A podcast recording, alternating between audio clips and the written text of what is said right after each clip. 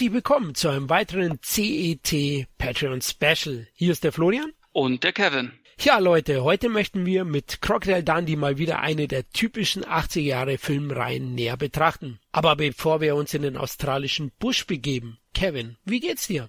Auch ganz gut eigentlich. Ich arbeite ja gerade mit dir zusammen an einem Buch, was äh, 2019 auch noch erscheinen wird. Ja, ansonsten noch Audiokommentare und Booklets, also der ganz normale Wahnsinn einfach. Ja, ist bei mir genauso eigentlich, wie du erwähnt hast. Wir arbeiten ja zusammen an einem Buch, da freue ich mich schon drauf, wenn das veröffentlicht wird. Und Podcasts sind wir natürlich stark beschäftigt und Audiokommentare. Der Blog braucht auch ab und zu mal wieder eine Kritik. Ja, ich kann sagen, wir sind echt gut ausgelastet. Aber trotzdem lassen wir uns nicht nehmen, hin und wieder mal einen Podcast aufzunehmen wie.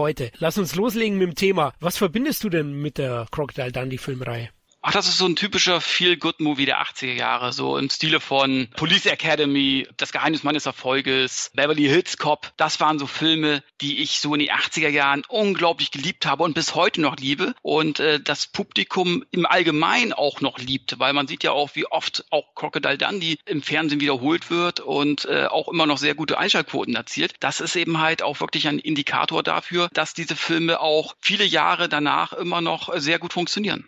Absolut. Ich finde auch Crocodile Dundee gehört definitiv zu den 80ern, so wie Police Academy hast du ja erwähnt oder Indiana Jones oder auf der Jagd am grünen Diamanten, diese Filme mhm. Beverly Hills Cop. Ich möchte jetzt nicht sagen, dass Crocodile Dundee die Qualität von Indiana Jones hat. Ich habe die Reihe auch nie so wirklich als Trilogie gesehen, auch wenn es drei Filme sind, sondern eher so als unterhaltsames Doppelpack. Da kommen wir auch noch dazu, aber definitiv aufgrund der vielen Fernsehausstrahlungen sind ja auch heute noch bei den Leuten sehr, sehr beliebt, die Filme, also die Crocodile Dundee Filme und ja, der popkulturelle Einfluss ist auch bis heute unübersehbar. Ich meine, 2018 ist erst ein Werbespot entstanden, der hieß ja Dundee, the son of legend returns home. Und der Spot hat für sehr, sehr viel Aufmerksamkeit gesorgt. War ja fürs australische Tourismusamt. Und Danny McBride spielt ja den Sohn hier von Sean Dundee. Und Paul Hogan selbst war ja als Mick Dundee auch wieder dabei. Und viele andere Stars australische wie Chris Hemsworth, Hugh Jackman und selbst Russell Crowe. Und ja, der dreiminütige Spot hat mir persönlich sehr, sehr gut gefallen. Und ich hätte mich tatsächlich über eine filmische filmische Umsetzung, also ein Remake sogar gefreut. Wie war es bei dir? Mm, kommt drauf an. Also ich meine, Paul Hogan ist jetzt auch, ich glaube, der wird dieses Jahr 80. Da muss man halt sehen, also ich will jetzt nicht immer das Alter als Kriterium nehmen. Ich meine, äh, Sylvester Stallone macht auch noch Rambo und für mich ist er da auch noch glaubwürdig. Aber ähm, ja, da muss man schon wirklich ein sehr gutes Drehbuch haben, sage ich jetzt mal. Also nur die Figuren um Paul Hogan und so weiter, das reicht in meinen Augen dann auch nicht aus für ein Remake.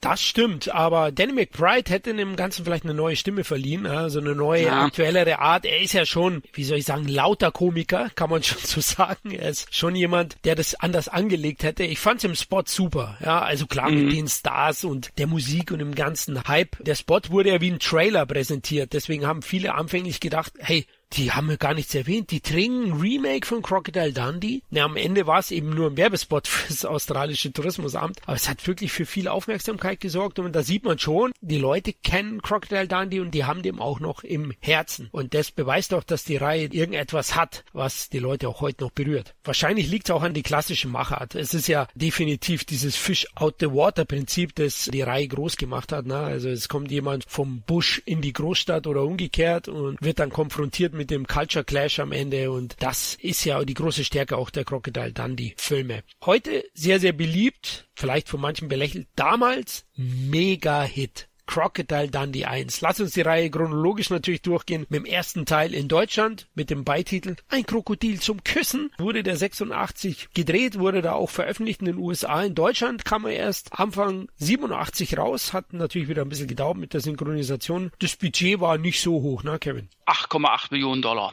Kein Independent-Streifen, ne? Ja, ja, also die haben halt, damals konntest du halt noch ein bisschen günstiger drehen und die haben in Originalschauplätzen gedreht. Ja, und da hast du, konntest du eben halt mal für 10 Millionen oder was auch immer. Ich meine, E.T. hat damals auch nur 10 Millionen gekostet, hat 700 Millionen weltweit eingespielt. Das waren ganz andere Gewinnspannen als heute, wo ein Avengers-Film 250 Millionen Dollar verschlingt. Genau, also das war damals schon andere Verhältnisse. Da ging das auch ja. noch eher. Paul Hogan war ja in Australien Star aufgrund seiner Paul Hogan Show. Die lief sehr, sehr erfolgreich und da hat er schon eine Fanbase gehabt, aber weltweit war das Ledergesicht No Name, ne? Ja, also ich weiß nicht, wer ihn jetzt kannte, jetzt außerhalb Australiens oder USA. Wahrscheinlich nicht viele. Aber trotz allem war das ja letzten Endes trotzdem ein Welterfolg, weil eben halt auch diese Story sozusagen jemand aus dem Busch sozusagen, oder beziehungsweise, das ist ja noch umgekehrt, das war ja im zweiten Teil erst so, aber jemand aus der Stadt kommt in den Busch. Das ist ja auch so ein bisschen die Tarzan-Story sage ich jetzt mal, mit Jane, die ja auch ein Stadtmensch war, die dann Tarzan kennenlernt im Busch, im Dschungel und da zurechtkommen muss. Das funktioniert eigentlich immer. Das haben die ja eigentlich in Crocodile dann nicht aufgegriffen. Äh, oder ich, ich sag mal, selbst in den 90ern hat es ja noch funktioniert mit zum Beispiel Steinzeit Junior, mit Brandon Fraser, der äh, eingefroren ist und irgendwie in der heutigen Zeit aufwacht und dann auch erstmal einen Kulturschock erlebt. Es funktioniert meistens immer, diese Art Stories. Genau, also die Spannung bezieht ja der Film eben aus den Gegensätzen ja. zwischen Land- und Großstadtmentalität und auch dann, ja, den Locations, den Schauplätzen. Natürlich war man so schlau und hat wirklich gleich die größte Stadt der Welt gewählt mit New York und äh, andererseits dann eben im Outback in Australien. Storytechnisch haben wir es ja schon erwähnt, bietet der Film jetzt nichts wirklich Neues. Er bedient sich an bekannten Mustern, aber inhaltlich nutzt man das sehr, sehr gut. Also die Handlung ist eben, dass Sue, eine Reporterin aus New York, in den australischen Busch geht für eine Story Story um Mick Dundee, den Krokodilringer, zu interviewen und da lernen sich die kennen und finden sich auf gewisse Weise auch attraktiv gegenseitig. Äh, Sue lernt das Buschleben kennen und nimmt Mick Dundee dann nach New York mit und Mick Dundee muss erstmal in der Großstadt zurechtkommen. Aber wer den Busch kennt, der kann sich auch im Großstadtdschungel behaupten. Na, schönes Wortspiel natürlich, das bietet sich am Ende an. Und das nutzt eben der Film perfekt aufgrund der Darsteller, der Inszenierung für hochunterhaltsame langsame eineinhalb Stunden, oder? Absolut, ne? es funktioniert einfach. Du hast eben halt im ersten Teil des Films hast du halt Sue, die sich im Dschungel zurechtfinden muss und äh, Dandy ist natürlich, der kennt sich da in- und auswendig, ist da cool und sagt, hey komm, das ist nur ein Krokodil, kein Ding und ne? Und dann hast du es halt umgekehrt, wo dann eben halt äh, Crocodile Dundee in die Großstadt kommt, aber letzten Endes jetzt nicht so wie jetzt äh, Sue im Dschungel Angst hat, sondern eher, naja, cool äh, reagiert. Er bleibt einfach wie er ist. Ne? Er, er regelt die Dinge so, wie er sie vorher auch geregelt hat, bloß in der Stadt. Dass das dann manchmal natürlich ein bisschen äh, aus der Art schlägt, ist ja ganz klar. Aber das macht das Ganze ja natürlich sehr interessant und auch sehr witzig. Ja, man muss am Ende sagen, Linda Kotzlowski, so wie die Darstellerin heißt, die Sue spielt, die spielt gut und harmoniert perfekt mit Paul Hogan. Aber der Film ist am Ende eine reine Paul Hogan Show. Überall, ja. wenn er auftritt, gewinnt der Film sofort. Er zieht jede Szene auf sich. Allein schon im Busch, na, wenn sie ihn das erste Mal kennenlernt, wenn er mit dem Krokodil tanzt und dann mit ihr. Heute würde man sagen, schon sehr chauvinistisch, wie er an sie rangeht, ne? Beim Tanzen, ja. er fragt nicht einmal. Ja, aber, aber das ist ja auch, das sagt man ja chauvinistisch, aber wenn du es nicht mal irgendwie nicht anders gelernt hast, Ne, in manchen Kulturen und was auch immer lernst du es halt äh, nicht so, wie wir es kennen. Da gehst du halt anders an Frauen ran. Auch wenn wir das vielleicht als chauvinistisch oder sexistisch wahrnehmen würden. So sind eben halt manche Männer äh, gehen dann halt so auf Frauen zu, ohne es manchmal vielleicht auch böse zu meinen. Das ist einfach die Art und Weise. In anderen Kulturen ist es natürlich frauenfeindlich. Aber ich sag mal, das sehe ich nicht als frauenfeindlich oder sexistisch an. Das ist einfach die Art und Weise, wie er das macht. Und ich glaube auch viele Frauen stehen auch darauf. Ui, okay. Aber man muss auch sagen, es sind die 80er und zudem spielt er natürlich auch jemanden aus dem Busch. Der ist natürlich Direktor. Das ist ja auch sein Charakter und Paul Hogan ist unglaublich gut in der Rolle. Herrlich kauzig und charmant spielt er ihn, diesen Mick Dundee und das Kennenlernen ist auch toll. Wer mal ein bisschen unterschätzt wird, ist sein Sidekick im Australien. Wally heißt er, der Schauspieler, mhm. der ältere Herr. Sie haben ja zusammen diese Nie wieder Safaris, auch ein tolles Wortspiel. So heißt die Firma, wo sie machen. Also es ist auch super, wenn sie dann auf Safari gehen und dann alles daran setzen, dass natürlich die Großwildjäger nichts treffen und so. Dann geht es in Richtung New York und da kommt eben der erwähnte Culture Clash zustande. Er zieht da auch auf lockere Art den American Way of Life durch den Kakao. So hat man das früher gesagt. Gibt es das überhaupt noch durch den Kakao ziehen? Hm. Schon noch, oder? Darf man das sagen? Ich weiß es ja nicht. Ach, ich glaube schon, komm, wir dürfen alles. Auf jeden Fall, die größeren Kultmomente, glaube ich, hat der Film in New York, oder?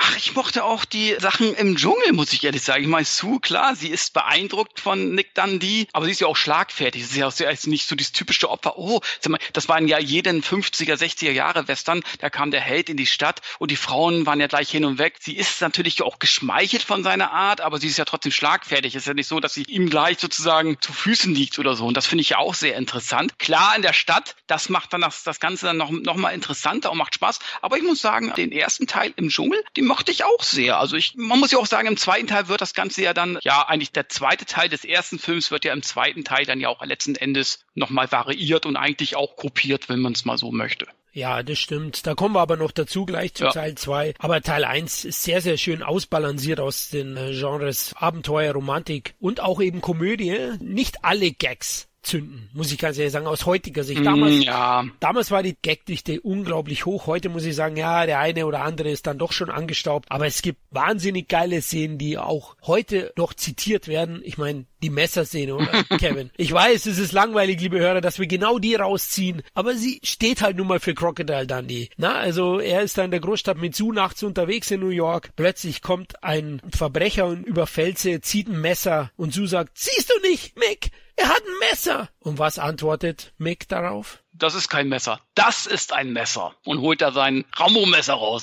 sein seine Machete schon fast. Sozusagen, ja, genau. Ne? Und ja, natürlich, den Witz, der, der reißt das wahrscheinlich heute keiner mehr aus dem Hocker. Aber es ist unheimlich witzig. Und wie er das auch rüberbringt, diese Coolness, diese Selbstverständlichkeit einfach. Er, er meint es ja noch nicht mal machohaft. Er ist einfach, er lebt dieses Macho-Sein einfach. Und er ist einfach so. Er ist diese Coolness in Person. Und das mag ich an diesem Charakter Nick Dundee und auch an Paul Hogan. Ich glaube, Paul Hogan hat das gar nicht groß großartig gespielt in diesem Film. Ich glaube, es ist auch einfach so ein Typ, der auch so ein gewisses Charisma ausstrahlt, der so vor der Kamera funktioniert. Ja, dieses Kernige, ne? Er ist so ein ja. kerniger Typ, ich finde ich auch. Also ich glaube auch, dass das großteils auch seinen persönlichen Charakter widerspiegelt. Hoffentlich tun wir ihn jetzt hier nicht unrecht, aber er spielt einfach zu gut, Leute. Und ganz große Szene natürlich, äh, auch bisschen bringt er die australische Kultur mit rein. Didgeridoo werdet ihr natürlich auch hören oder ich glaube, es gibt die eine Szene mit diesem, mit dieser Limousine hinten. Hinten gibt's ja so einen Spoiler, das schaut aus wie ein Boomerang. Das sieht natürlich Paul Hogan, nimmt das Ding und benutzt es auch als Boomerang. Ja, stimmt, stimmt. Das ist auch eine nette Szene und er bindet da perfekt eigentlich die Sachen eben auch aus New York mit seiner australischen Art und das ist wirklich großartig gespielt und eingeflochten. Paul Hogan, findest du, er hat ein bisschen älter ausgesehen, als er damals war? Ja, er war ja damals Anfang 50 oder Ende 40, aber er sah schon immer so zerknittert aus. Man hätte eigentlich auch schon denken können, der ist so Anfang 60 oder so, ne? Also, ja, das ist eben dieses raue, dieses Raubein, würde ich schon fast sagen. Ja, ich finde schon, er hat eine Haut wie so ein australischer, Lederhaut, ne? wie so ein australischer tausendjähriger Baum. Sag mal so, er ist so der australische Uschi Glas.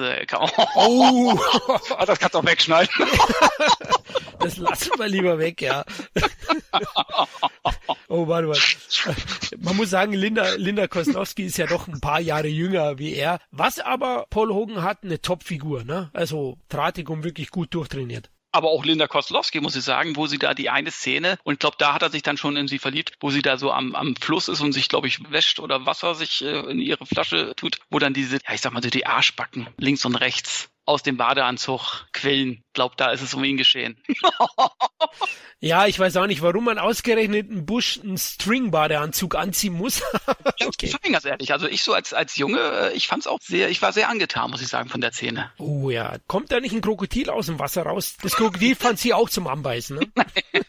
da gibt's ja diesen, diesen Krokodilkampf, ja, auch schöne Szene einfach. Und Paul Hogan vergisst auch nicht die Ureinwohner Australiens, baut die auch mhm. gut ein, auch herrlich gespielt, ne? Der wo genervt ist von den Touristen dass sie das immer nachspielen müssen und so, oh Mann, hey, und was die von uns denken und so, der Eingeborene, der ja. Aboriginal nennt man sie, der spielt auch klasse. Also wirklich ein hochunterhaltsamer Film, der auch heute noch Spaß macht. Ich muss auch noch sagen, das große Finale in der U-Bahn, ne, wo er hinterherläuft mhm. und auf den Köpfen der Leute in der U-Bahn-Station zu ihr rüberkommt. Und da gibt's einen tollen Score-Einsatz und diese Szene, die bereitet mir heute noch ehrlich gesagt Gänsehaut in der Verbindung und ist ganz großes Kino. Absolut. Also das war auch nochmal so ein emotionales Ding, sage ich jetzt mal so zum Schluss, wo sie, glaube ich, in der U-Bahn schon, sie ist ja schon drin und er kommt dann und die U-Bahn ist natürlich voll mit Leuten und er ruft dann ihr zu und sie ruft dann immer zurück und die Leute äh, müssen das immer dann, so wie stille Post, ne? Und sie das dann und dann läuft, genau, weiterreichen und dann läuft er ja sozusagen auf den Köpfen der Leute dann zu ihr. Also es ist eine tolle Szene und das Lied fand ich auch sehr, sehr toll, was da in dem Moment gespielt worden ist. Ja, also das, das finde ich auch. Das sind diese Momente, die Crocodile Dundee 1, wir reden jetzt erstmal von 1, mhm. doch zum gewissen 80 Jahre Klassiker machen. Ja, also das ist für mich auch einer der prägenden Unterhaltungsfilme oder Popcornfilme der 80er Jahre, definitiv. Die muss man auf jeden Fall nennen. Und ich glaube, nicht nur wir beide haben den gesehen. Hast du im Kino gesehen? Nein. Nein, nein, nein. Also der war ja 87. Gut, hätte natürlich, ich glaube, der war auch ab 12, wenn ich mich ja. nicht täusche. Aber nee, den habe ich, den habe ich, glaube ich, erst auch durchs Fernsehen kennengelernt. Noch gar nicht so auf Video. Ich glaube, glaube, den habe ich zuerst äh, irgendwie auf Sat 1 gesehen, irgendwie Anfang 90er oder so. Da habe ich mir die Wiederholung immer angeguckt und dann habe ich mir den, glaube ich, erst auf Video geholt. Aber ich kann mich auch täuschen. Aber ich glaube, es war so. Ich darf es ja gar nicht sagen, Kevin. Ich, ich habe beide auf Video gesehen. Ich habe Teil 2 hm. zuerst gesehen. Da kommen wir dann auch noch dazu, warum ich den teilweise nicht wirklich schlechter finde. Aber Nö. ich habe zwei zuerst gesehen und dann habe ich mir eins angeschaut und als Videothekenkind war ich dann eben auch begeistert. Das US-Einspiel ist ja wahnsinnig hoch für einen Film mit einem No-Name.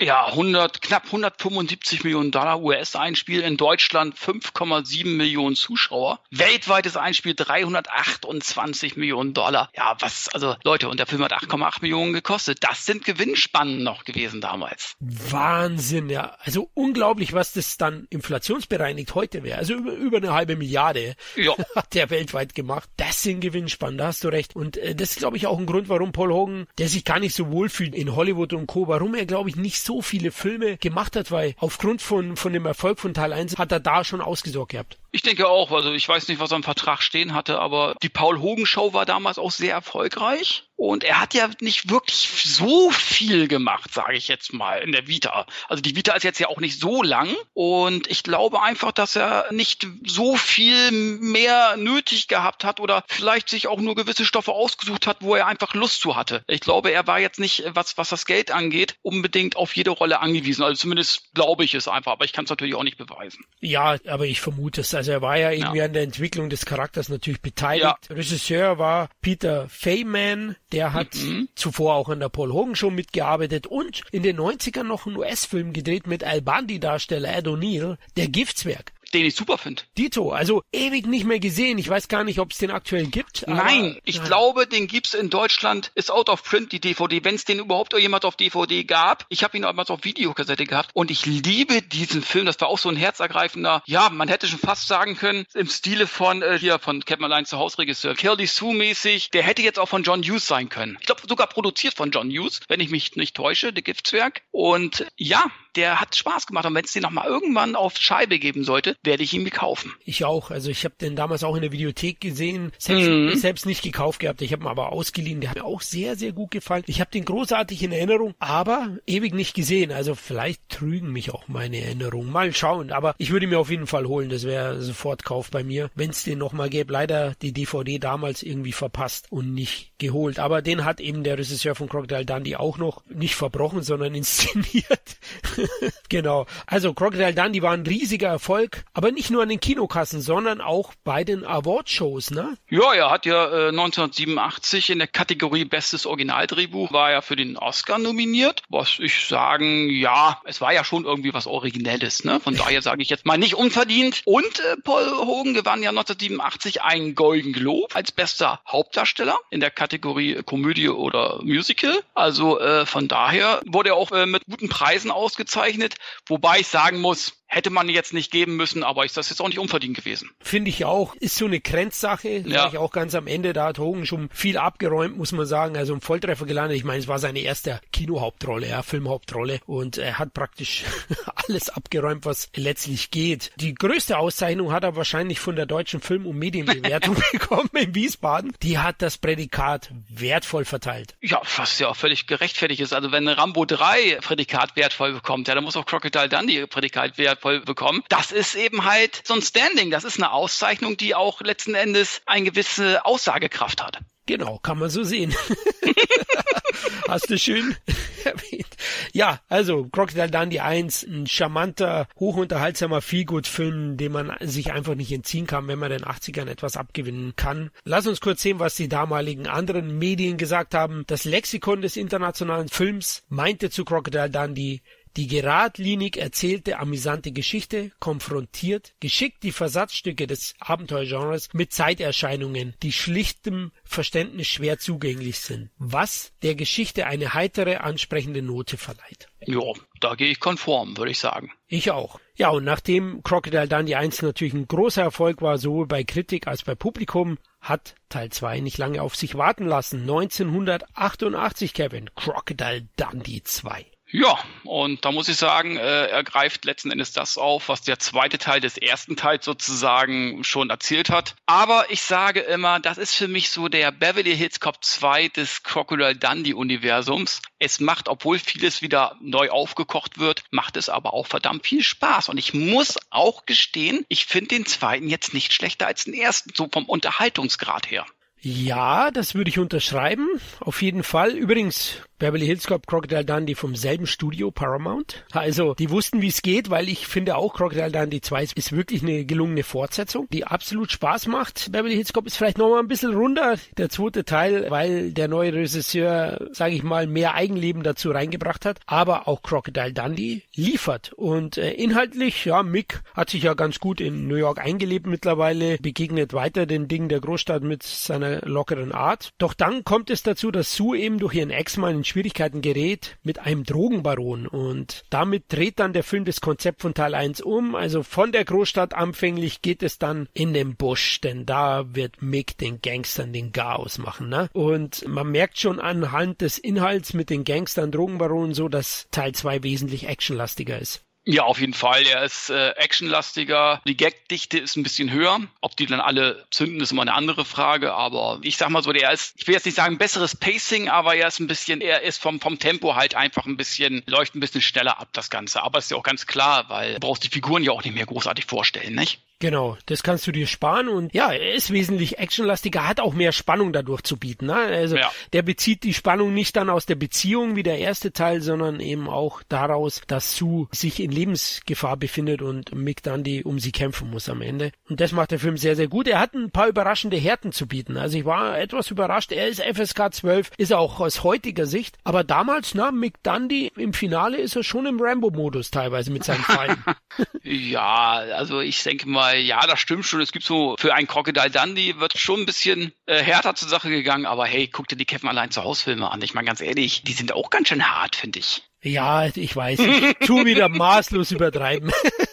ja, okay, in der Richtung geht's natürlich auch so. Man ist jetzt nie boshaft in den Szenen, mhm. sondern versucht es dann sogar ein bisschen witzig zu inszenieren. Aber die ein oder andere Härte, finde ich, hat er gegenüber Teil 1. Teil 1 ist für mich eigentlich ein FSK 6 Film, wenn man es so klassisch sieht. Und Teil 2 ist dann FSK 12er. Aber der macht so, so viel richtig. Er baut auf die Chemie zwischen Kotzlowski, ich liebe diesen Namen, und Hogan, die sind weiterhin natürlich das Herzstück des Films. Übrigens 1990 haben die beiden auch geheiratet, also die waren in echt auch ein Paar, Kotzlowski und er. Und die Ehe hat recht lang gehalten, also man kann nicht sagen, das war jetzt allein aus irgendwelchen. Äh Nein, das wollen wir auch nicht unterstellen. Also das kommt ja auch nicht oft vor jetzt, ne? Nein, in Hollywood na, nie, natürlich. Ne? da hast du recht. Aber weil du gesagt hast, hohe Gagdichte, finde ich auch. Der Film beginnt schon direkt mit dem Dynamitfischen vor, vor der Skyline von Manhattan. Also er weiß, wie man, wie man fischt, der liebe Mick Dundee. Dann auch sehr, sehr witzig der Spaziergang ne, auf dem Hochhaus von Mick Dundee, wo er diesen Selbstmörder retten will, also mhm. im Liefer-Web-Modus sozusagen. Auch fantastisch, wie er ihn da mit Wortwitz davon abhalten will. Also es ist wirklich gut, gute Szene. Das hat auch wieder die Film- und Medienbewertung in Deutschland so gesehen und hat auch Teil 2 das Prädikat wertvoll verliehen. Ja, da äh, kann man ja auch nichts kritisieren an, an dieser Entscheidung. Ich sage ja, die haben Rambo 3 äh, Prädikat wertvoll gegeben. Also werden ganz ehrlich, ne? Also äh, dann kann ich auch alles andere letzten Endes äh, einen schönen Sticker äh, draufbacken. Absolut, ja.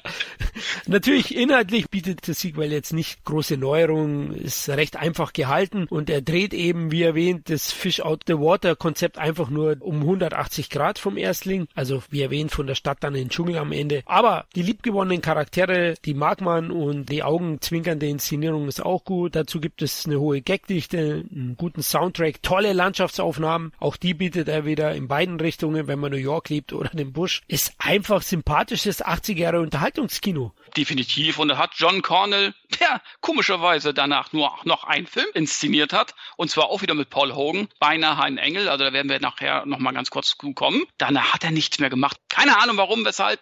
Jedenfalls hat er da, finde ich, eine vernünftige Fortsetzung abgeliefert. Und an dich nochmal die Frage, welche Dschungelkatze findest du denn persönlich am besten? Sharon Stone Kathleen Turner oder Linda Kotzlowski? Puh, schwierige Frage. Am liebsten hätte ich ja alle drei, aber, aber das würde ich wahrscheinlich nicht überleben. Die würden mich auffressen, die Katzen. Ja, ich würde schon, Sharon Stone habe ich schon, da hat man halt einfach im Laufe der Jahre etwas mehr schon gesehen vom Inhalt.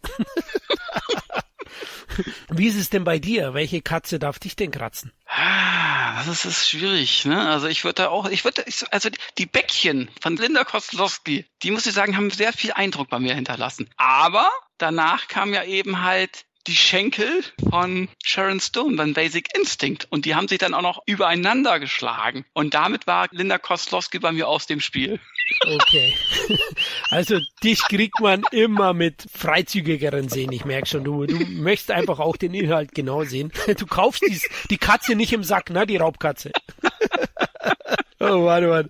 Ja, es sind aber alles drei schöne Schnitten, ne? Da ja, ja, ja. Sagen. Also wirklich gut aussehende Frauen und sie spielt ja auch gut. Wir wollen Linda Kozlowski nicht reduzieren nur aufs Äußere. Nein. Sie funktioniert einfach in der Verbindung mit Hogan gut und die beiden haben sich einfach gut verstanden, was man dann Tolle auf der Leinwand auch sieht, ja. Das ist einfach so herrlich gemacht. Sie spielt dann auch diese taffe 80er Jahre Geschäftsfrau sehr, sehr gut. Ne? Das macht sie noch zu dem guten Aussehen. Crocodile Dundee, zwei Leute, eine absolut gelungene Fortsetzung und die Macher zeigen auch, wie du es halt machen musst, ne? wie eine gelungene Fortsetzung aussehen muss. Du behältst den Charme des Erstlings bei, tust das Ganze etwas flotter inszenieren, vergisst halt nicht die wichtigen Punkte, von der Reihe und insgesamt ist dann eine gelungene Fortsetzung. Ob die jetzt wirklich besser ist, nein, würde ich auch sagen. Sie ist vielleicht eine Spur unterhaltsamer, obwohl sie länger dauert. Ne? 107 Minuten geht Teil 2, Teil 1 94, ist sogar 13 Minuten länger. Ja, aber trotzdem äh, ist das Pacing, wie gesagt, sehr gut, das muss ich sagen. Also er ist einfach sehr unterhaltsam. Ja, am besten im Doppelpack angucken.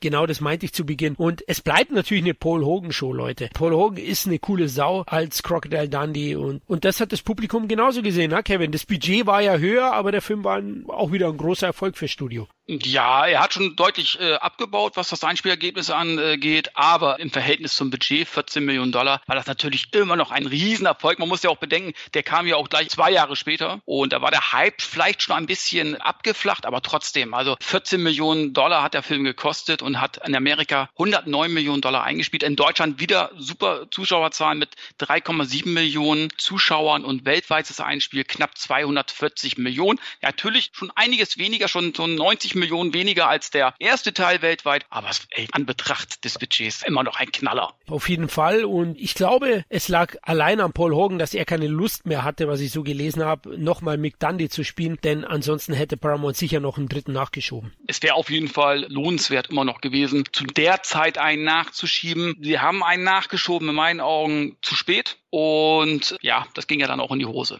Ja, da kommen wir gleich dazu nochmal. Ein Regisseur hattest du erwähnt, ne? Es ist ja auch so ein Paul Hogan-Spezi, der John Cornell. Der war ja am Drehbuch beteiligt schon von Crocodile Dundee 1. Du hast es ja schon gesagt, genau, nachgeschoben. Und es hat nicht nur Jahre gedauert, sondern Jahrzehnte, bis der dritte Teil dann nachgeschoben wurde. Nämlich mit Crocodile Dundee in Los Angeles 2001. 13 Jahre nach Teil 2 hatte dann Paul Hogan anscheinend doch Lust, nochmal seinen Dschungelhut aufzusetzen nämlich mit diesem dritten Teil. Und der Regisseur ist wieder ein anderer, ne? Simon Windsor, aber der hat durchaus einige große Titel inszeniert. Ja, ist ja auch Australier oder gebürtiger Australier und der hat wirklich den großartigen, und das möchte ich wirklich sagen, den großartigen Quickly der Australier gemacht den ich wirklich für einen der besten Western überhaupt halte. Ganz ehrlich, muss ich wirklich sagen. Dann hat er den äh, recht soliden Harley Davidson and Marlboro Man gemacht, den sehr erfolgreichen Free Willy mit dem großen, süßen Wal. Der, ja. und äh, ja, äh, ich muss sagen, also das waren wirklich gute Filme, die er gemacht hat und jetzt auch kein Unbekannter mit Sicherheit nicht. Dann hat er das Phantom gemacht, okay, das war eher, ja, war ein Flop damals hier mit Billy Zane. Aber trotzdem, der hat immer wirklich sehr solide Filme gemacht, mindestens äh, sehr solide Filme gemacht und war eigentlich auch eine gute Wahl für Crocodile Dundee in Los Angeles. Aber ich denke mal, da hapert es auch wirklich letzten Endes am Drehbuch, weil handwerklich ist dem Film jetzt ja auch nicht wirklich äh, etwas vorzuwerfen. Da hast du recht. Kurz zu Free Willy noch, hast du dir auch immer gewünscht, dass der Wal auf den Jungen fällt? Naja, also äh, ich sag mal so, wenn der Wal da so über äh, diesen Jungen rüberfliegt, das hat man ja dann auch später bei Ostwind äh, sozusagen, hat man ja dann letzten Endes äh, kopiert, indem ja Ostwind nachher über Meer mehrere Autos drüber springt. Ich glaube, es waren 20 oder 30 Autos. Und äh, ist Ostwind ein Fantasy-Film? Ja, oder? ja, du Film für Kinder. Okay. Und äh, ja, sie fliegt da quasi, weil weißt du, wenn vom Pferd einmal abhebt, dann verleitet es ja Flügel. Das, das siehst du ja auch so bei manchen Energy-Drinks-Dosen. Da sind es dann keine Pferde, da sind es dann äh, Stiere. Okay, so. dann war Ostwind wohl ein Einhorn. Ich wusste es nicht. naja, jedenfalls ist, wie gesagt, also für mich ist Crocodile Dundee in Los Angeles, um wieder zurück zum Thema zu kommen, der Beverly Hills Cop 3 des Crocodile Dundee Universums. Nur, dass ich ihn nicht so misslungen empfinde wie jetzt Beverly Hills Cop 3, aber es ist schon deutlich der Schwächste und er kam deutlich zu spät und ich finde auch die Umgebung, äh, das ganze Setting einfach unpassend und die Witze sind dann eben halt letzten Endes auch aufgewärmt. Ah, den kann man so als, ich sag jetzt mal so, wenn man das Ganze komplettieren möchte, kann man sich den angucken, aber für mich endet wie Crocodile dann die Sage eigentlich schon nach zwei, um ehrlich zu sein. Würde ich mitgehen, aber kurz mal zum Inhalt. Also Mick Dundys Freundin, wieder gespielt von Linda Kotzlowski. Richtig, als Sue, die zieht vom australischen Outback nach L.A., weil sie den Zeitungsverlag ihres verstorbenen Vaters übernimmt. Und da geht natürlich Mick Dundee mit. Gemeinsam mit dem Sohn Mickey. Also es gibt auch noch einen Jungen, die neue Generation wird eingeführt. Und zusammen machen Mick und Mickey L.A. unsicher und decken dabei auch noch Machenschaften eines zwielichtigen Studios Studiobosses auf. Das ist so dann dieser, dieser kleine Krimi-Faktor in Teil 3. Aber echt, oh Gott, es geht schon bei dem Jungen an, ja. Also ich finde die Chemie zwischen Kozlowski und Hogan ist wieder klasse. Aber der kleine Kerl, der Mickey, der nervt mich stellenweise dann als Anhängsel von Mick Dundee. Mhm. Und auch, wie du es gesagt hast, die Gags wirken aufgewärmt. Sie bieten nichts Neues. Der Film ist einfach zu spät nachgeschoben worden. Auch fehlt es ihm teilweise an dem Charme. Das Fish Out the Water Konzept funktioniert nicht so gut. Trotzdem gibt's ein paar nette Szenen, also vor allem wenn dann dann die so ein bisschen auch Hollywood und äh, der Schönheitswahn, die Oberflächlichkeit da durch ein Kau-Kau zieht, sage ich mal wieder.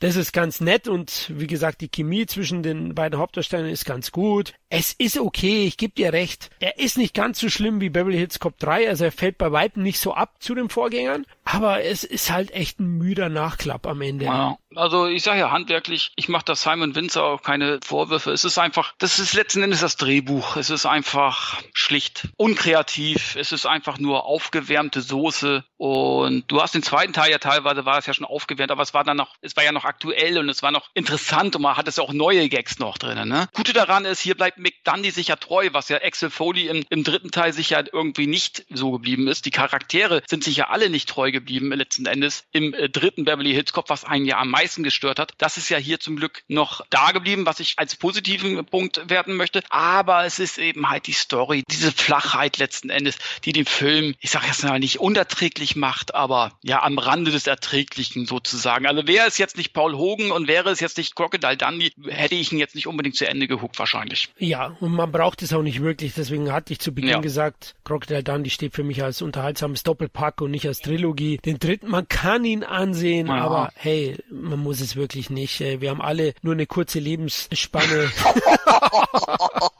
ja, aber es ist ja wie, es ist wie Karate Kid 4 gibt's für mich ja auch nicht. Ja, stimmt. Also vielleicht ist es nicht ganz so schlimm, aber es ist ein, hey, wenn ich total auf den Charakter stehe und so, kann ich mir anschauen und ich werde mir sicher nicht äh, die Haare ausreißen vor Wut, aber es ist halt nicht wirklich nötig. Er gibt dem Ganzen nichts Neues. Ich finde es halt auch schade, weil die Hollywood-Idee hat ja durchaus seinen Reiz, aber die Macher, die nutzen den Kontrast halt nicht wirklich. Deswegen New York und den Busch haben sie einfach besser genutzt als LA und den Busch als Kontrast. Es gibt, wie erwähnt, ein paar nette Sachen, wenn Paul Hogan dann eben auf das Hollywood-Volk trifft. Na, es gibt ja auch ein paar Cameos und Gastauftritte, zum Beispiel George Hamilton spielt mit oder auch Mike Tyson sieht man kurz mal. Den einen oder anderen bekannten Namen wird man da sehen, aber auch das wird nicht wirklich genutzt. Nee, nee, also ja, es ist amüsant teilweise, aber es ist eher so ein müdes Lächeln, was einen da so abgerungen wird irgendwie, ne? Ja, auf jeden Fall und ich ärgere mich gerade, wenn ich hier nachschaue, dass Serge Cockburn, der den kleinen Mick gespielt, also den Sohn von Mick Dundee, dass er nominiert war 2002 für den Young Artist Award als bester Nebendarsteller. Also hey Leute. Also weißt wofür ich den nominiert hätte? Für den witzigsten Nachnamen. Cockburn. Also ganz ehrlich, übersetzt es mal auf Deutsch. Aber gut. Das können wir nicht machen, weil da ist der Cast indiziert.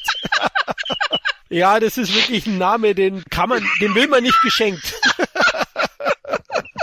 Oh Gott, ey, Mann, oh Mann, jetzt äh, habe ich jetzt beim Aussprechen gar nicht so bewusst im Kopf gehabt. Danke, Kevin, für dieses Kopfkino. Die andere Nominierung, die er bekommen hat, die hat er ja, oh, zu Recht, klingt schon hart, na, aber die Goldene Himbeere als schlechteste Fortsetzung, ah, ich kann es verstehen. Ich kann es verstehen, okay, ich halte jetzt von dieser äh, Auszeichnung sowieso nichts, aber wenn man sich schon an für eine schlechteste Fortsetzung irgendwie einen Preis verleiht, ja, dann äh, darf sich Crocodile Dundee da auch nicht beschweren. Aber er hat ja nicht am Ende bekommen, also eine Nominierung ist schon ja, okay ja. aus unserer ja. Sicht. Also, wie gesagt, es am Ende eine enttäuschende Fortsetzung und nicht wirklich sehenswert. Man kann ihn anschauen, aber muss nicht. Aber vom Erfolg her ging's noch, oder Kevin? Ja, also er hat äh, 21,1 Millionen Dollar gekostet. Klar, waren dann schon die 2000er, da war das Ganze natürlich alles schon teurer. Hat US-Einspiel 25,6 Millionen Dollar, in Deutschland 445.000 Zuschauer. Das waren dann noch die eingefleischten Dundee-Fans. Weltweites Einspiel knapp 40 Millionen, also ungefähr doppelt so viel, wie er gekostet hat. Er wird jetzt letzten Endes nach den ganzen Auswertungskette kein Minus gemacht haben, aber es war natürlich nicht mehr diese Sphären, die die ersten zwei Teile erreicht haben vom Einspiel her. Ja, in Deutschland wurde er auch gar nicht mehr vertrieben von Paramount. Der kam dann, ich glaube, von Universum Film ins Kino. Also da hat man selbst nicht mhm. mehr so dran geglaubt, anscheinend. Und ja, am Ende glaube ich auch, die haben sogar ein bisschen Plus gemacht mit Video und TV-Ausstrahlungen, ja, ja. aber es rechtfertigt natürlich auf keinen Fall eine weitere Fortsetzung. Und ich denke auch Hogan ist da reflektiert genug, dass er das gesehen hat. Ja, aber letztlich steht für mich Crocodile Dundee sowieso für die 80er Jahre und da kann man diesen dritten Teil eben außen vor lassen. Teil 1 und 2 ist 80s Kino pur. Ja, auf jeden Fall. Also eins und zwei definitiv angucken. Auch natürlich aus nostalgischer Sicht. Leute, die zu der Zeit groß geworden sind, wie wir beide, sehen das vielleicht auch noch ein bisschen mehr mit rosa-roter Sonnenbrille, aber auch, denke ich mal, Leute, die das Ding zum ersten Mal angucken und sich für 80er Jahre Filme interessieren, denke mal auch, äh, für die sind die ersten zwei Filme definitiv einen Blick wert. Also. Nein, wir sind nicht nostalgisch verklärt, Kevin. Nein, nein, nein. nein, du hast natürlich recht. Das muss man schon berücksichtigen. Der Film atmet halt die 80er Jahre. Kleidung, Inszenierung, das sieht man halt auch. Aber wir wissen ja alle, die 80er haben ein großes Revival und viele können dem was abgewinnen und deswegen Teil 1 und 2 kann man absolut empfehlen. Wenn ihr nicht schon eh irgendwie im Fernsehen gesehen habt, wahrscheinlich, der kommt ja mindestens einmal im Jahr. Also die Wahrscheinlichkeit ist eigentlich gering, dass keiner den Film bis jetzt im Fernsehen nicht gesehen hat. Beim Einschalten muss ja statistisch gesehen schon irgendwie jeder schon mal drauf geklickt haben. Ist ja wie bei drei Haselnüsse für Aschendödel, äh, Aschenbrödel, den kann man ja gar nicht nicht gesehen haben eigentlich. Ja, stimmt. Das ist wie, wie so bei Urbeck Orange, ne? Da kommt man gar nicht weg. Wenn man da vom Fernseher mal war, wurde man damit bestrahlt, sozusagen. da kam man nicht drum rum. Egal, wo du hingeschaltet hast. Wenn du Fernsehen schauen wolltest, musstest du halt eben den Film schauen. Na, aber lass uns zu guter Letzt noch ein paar Worte über die weiteren Kinoproduktionen von Paul Hogan verlieren. Wir haben ja schon zu Beginn gesagt, so eine große Vita hat er gar nicht. Aber ich glaube, in einem anderen Podcast kommen wir eh nicht dazu, über, über die restlichen Streifen von ihm zu plaudern. Dann machen wir das doch am besten jetzt gleich. Einmal hat er 1990 noch den Film gemacht, Almost an Angel. Hast du den noch im Kopf? Oh, den habe ich damals auf Video gesehen. Der war mehr so Dramödie, würde ich jetzt mal ja. sagen. Ich weiß gar nicht, war ja ein Verbrecher ja. und äh, versucht irgendwie wieder ins Leben einzusteigen und hilft, glaube ich, einer Familie irgendwie. Ich weiß es aber nicht mehr ganz genau. Den nur noch sehr schwach im Kopf, aber ich weiß, dass ich ihn nicht schlecht fand damals. Ja, er hat so, so Einflüsse von, ist das Leben nicht schön, ne? Er, ja, ja. Er ist ein Verbrecher und, und ist dann geläutert und hilft halt Menschen, ne? Es ja, genau. Hat schon Drama-Elemente, hat auch komödiantische Einlagen, allein durch Hogans kauzige Art mal wieder. Klar, er spielt da schon irgendwie die Type, war aber ein großer Flop, ne, am Ende. Ja, nur knapp sieben Millionen Dollar Einspiel Amerika. Ja, das hat, glaube ich, ihm ziemlich wehgetan, weil er wollte anscheinend doch nach Crocodile Dundee 2 was anderes machen. Der Regisseur war ja auch derselbe wie von Crocodile Dundee 2, nämlich John genau. Cornell. Aber es hat nicht wirklich funktioniert. Und dann hat es auch ein paar Jahre gedauert, bis er einen weiteren Film gedreht hat, nämlich 1994 Lightning Check. Und den können wir, glaube ich, beide empfehlen, ne? Definitiv. Da habe ich damals im Kino geguckt. Und der hatte, glaube ich, in Deutschland auch äh, recht gute Zuschauerzahlen mit, glaube über 400.000, wenn ich mich noch recht erinnere. Und der ist verdammt witzig. Äh, er spielt ja so ein, ich sag mal so, er kann schlecht gucken. Er ist also auch so ein Revolverheld. Spielt in der Westernzeit der Film und er kann halt schlecht gucken. Braucht immer so eine Brille. Ich sag mal so, ich glaube, er ist kurz oder weitsichtig. Und äh, ja, äh, durch Zufall bekommt er dann irgendwie so ein, ja, letzten Endes sind sie nachher Partner und gespielt von, ähm, na. Cooper Gooding Jr. Cooper Gooding Jr. Und der ist äh, stumm. Und da kann man sich natürlich diese Kombination sehr gut vorstellen. Ein Stummer und ein fast Blinder gehen irgendwie auf Verbrecherjagd. Sehr unterhaltsam, sehr witzige Momente. Also diesen Film mag ich wirklich sehr. Ich habe ihn leider nicht in der Sammlung. Wenn es den irgendwo geben sollte und ich den nochmal sehen würde, würde ich ihn mir kaufen. Weil der hat mir echt Spaß gemacht, muss ich sagen. Ja, den fand ich auch gut. Und wenn ihr Crocodile dann die 1 und 2 mögt, dann wird euch der auf jeden Fall gefallen. Ja. Denn Hogan spielt praktisch Mick Dundee im Western. Ja, der Typ ist sehr, sehr ähnlich, hat dann auch so ein Klapperschlangen-Amulett umhängen und erzählt, wie er das von irgendeinem Apachenhäuptling bekommen hat, weil er ihm geholfen hat. Nee, in echt hat er ihn halt doch für 20 Dollar gekauft. und solche Geschichten. Also ist wirklich unterhaltsam und größte Stärke ist tatsächlich Cooper Gooding Jr. in seiner Rolle als Taubstummer. Also Wahnsinn. Allein dann die Szene, wo er dem Sheriff da in das Büro locken will zum Schießen. Der Film hat da wirklich große Momente und ist hoch unterhaltsam und ist wirklich einer der stärksten Paul Hogan Filme. Ich würde sagen ja. an, an, dritter Stelle nach den ersten beiden Dundies. Den kannst du anschauen. Du hast recht. Er hat 450.000 Zuschauer gehabt in Deutschland. US-Einspiel mit 16,8 Millionen Dollar, aber leider wahrscheinlich auch ja. enttäuschend, weil man weiß ja, wie, wie es ist in der Branche. Sie haben natürlich alle Einspielzahlen an die Crocodile Dundee Filme gemessen und da waren 16,8 natürlich nichts. Also wirklich ein gelungener Paul Hogan-Film, da hätte ich mir mehr von ihm gewünscht. Ja, am Ende hat er zwei Jahre später noch Flipper gemacht, 1996. Tja, hm. Ja, ja. Flipper halt, ne? Äh, also gut, kann ich, äh, ich sag mal so, dass, dass er sich die Rolle ausgesucht hat als Australier, kann ich verstehen. Flipper ist ja auch sehr populär, aber vielleicht eben halt 1996 nicht mehr populär genug, dass er jetzt ein Riesenhit geworden wäre. Vielleicht wollten sie auch so ein bisschen mit dem Fahrwasser vom Free Willy schwimmen. Der kam ja, glaube ich, 93 oder so, ja. der erste Teil. Und und äh, ja, es ist dann letzten Endes auch misslungen mit 20 Millionen Dollar Einspiel, wahrscheinlich auch unter den Erwartungen. Aber ich habe ihn ganz ehrlich gesagt auch nicht gesehen. Ja, habe ich auch nicht, weil mit Flipper kann ich nicht so viel anfangen. Nee. Also mit dem nee. Delfin, also die Flipper in der Spielhalle, die mag ich sehr gerne. Das habe ich jetzt erst im Urlaub zuletzt wieder gespielt. Dirty Harry Flipper, geiles Teil. Ja, also Make My Day habe ich da ein paar Mal gemacht. Ich habe 200 Millionen Punkte gemacht. Das war echt krass. Oh. Also ich glaube, das Ding war kaputt, weil manchmal ist die Kugel wieder, die war eigentlich schon vorbei und ist wieder hochgehüpft. Scheiß drauf. Also nee, also mit dem Delfin kann ich nicht so viel anfangen. Ich kenne die Fernsehserie natürlich irgendwie mal ein, zwei Folgen gesehen, aber das war noch nie meine Welt. Ich war immer schon mehr der Colt Sievers. Deswegen auch den Film nie gesehen. Ja. Und ich esse auch zu gern Thunfisch, muss ich ehrlich sagen.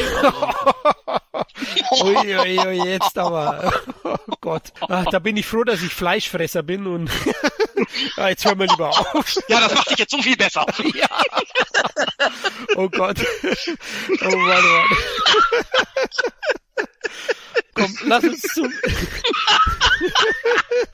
Ja, Mann. Ja, auf jeden Fall können wir euch nicht sagen, wie Flipper wirklich ist, aber war kein großer Erfolg. Und Paul Hogan hat dann sich lange Zeit zurückgezogen und erst so wirklich 2009 ist wieder ein erwähnenswerter Film erschienen mit ihm, nämlich Charlie und Boots heißt in Deutschland Crocodile Daddy. Ist ja klar, ne? Mal wieder eine Mogelpackung. Der Film hat null zu tun mit Crocodile Dundee, Leute, aber man wollte paar Kassetten mehr verkaufen, ne? Oder DVDs und hat den einfach so genannt. Ich habe ihn tatsächlich jetzt über Amazon Prime die Tage angeschaut und muss sagen, der ist gar nicht mal so schlecht. Der deutsche Beititel passt ganz gut dazu. Ein total verrückter Roadtrip. Paul Hogan spielt einen alten Farmer, dessen Frau nach 40 Ehejahren verstirbt und zur Trauerbewältigung macht er gemeinsam mit seinem Sohn Boots einen Angel Trip zum nördlichsten Punkt Australiens. Also eben Road Movie, eine nette Komödie mit tollen Landschaftsaufnahmen und gut aufgelegten Paul Hogan. Eben wieder so dieser knorrige Typ ist er, der eine gute Chemie mit seinem Sohn hat. Das kann man anschauen. Wie gesagt, nett. Also so fünf bis sechs von zehn.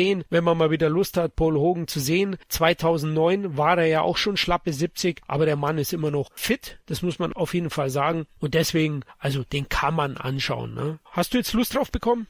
Eigentlich nicht. Aber du bist gnadenlos ja, aber, aber. ehrlich, Mimik Dandy einfach.